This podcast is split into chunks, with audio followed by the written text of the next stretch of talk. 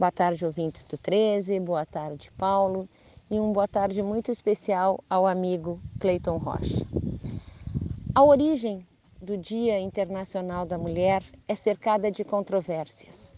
Uns a ligam à greve das mulheres em Nova York e, consequentemente, ao incêndio de 1911.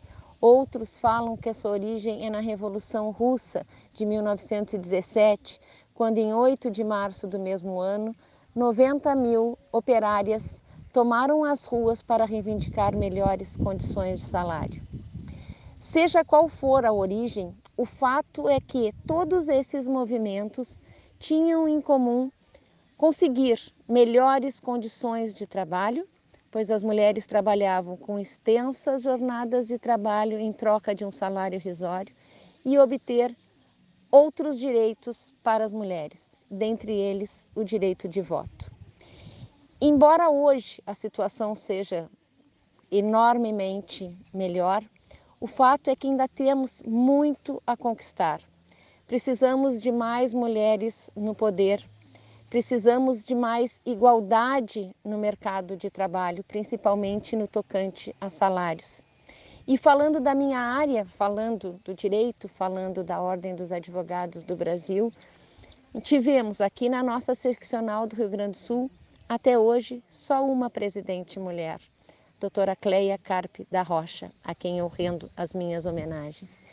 No Conselho Federal da Ordem dos Advogados do Brasil, até hoje, não se teve nenhuma mulher. Aqui em Pelotas, Fui eu a primeira a presidir depois de quase 80 anos.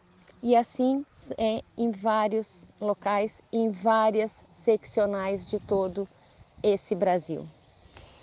E eu quero fazer uma homenagem às mulheres com uma frase de Monteiro Lobato, dita em 1921 num prefácio de um livro, um prefácio ao livro Carinho de Luz. Frase essa que eu comecei meu discurso de posse na gestão passada e que eu acho que é fundamental para é, o que se vê hoje. E mesmo tendo sido escrita há 100 anos atrás, ela é extremamente atual. Diz ele, a mulher não é inferior nem superior ao homem, é diferente. No dia em que compreendermos isso a fundo, muitos mal entendidos desaparecerão da face da terra. Feliz Dia Internacional da Mulher a todas nós. Um abraço.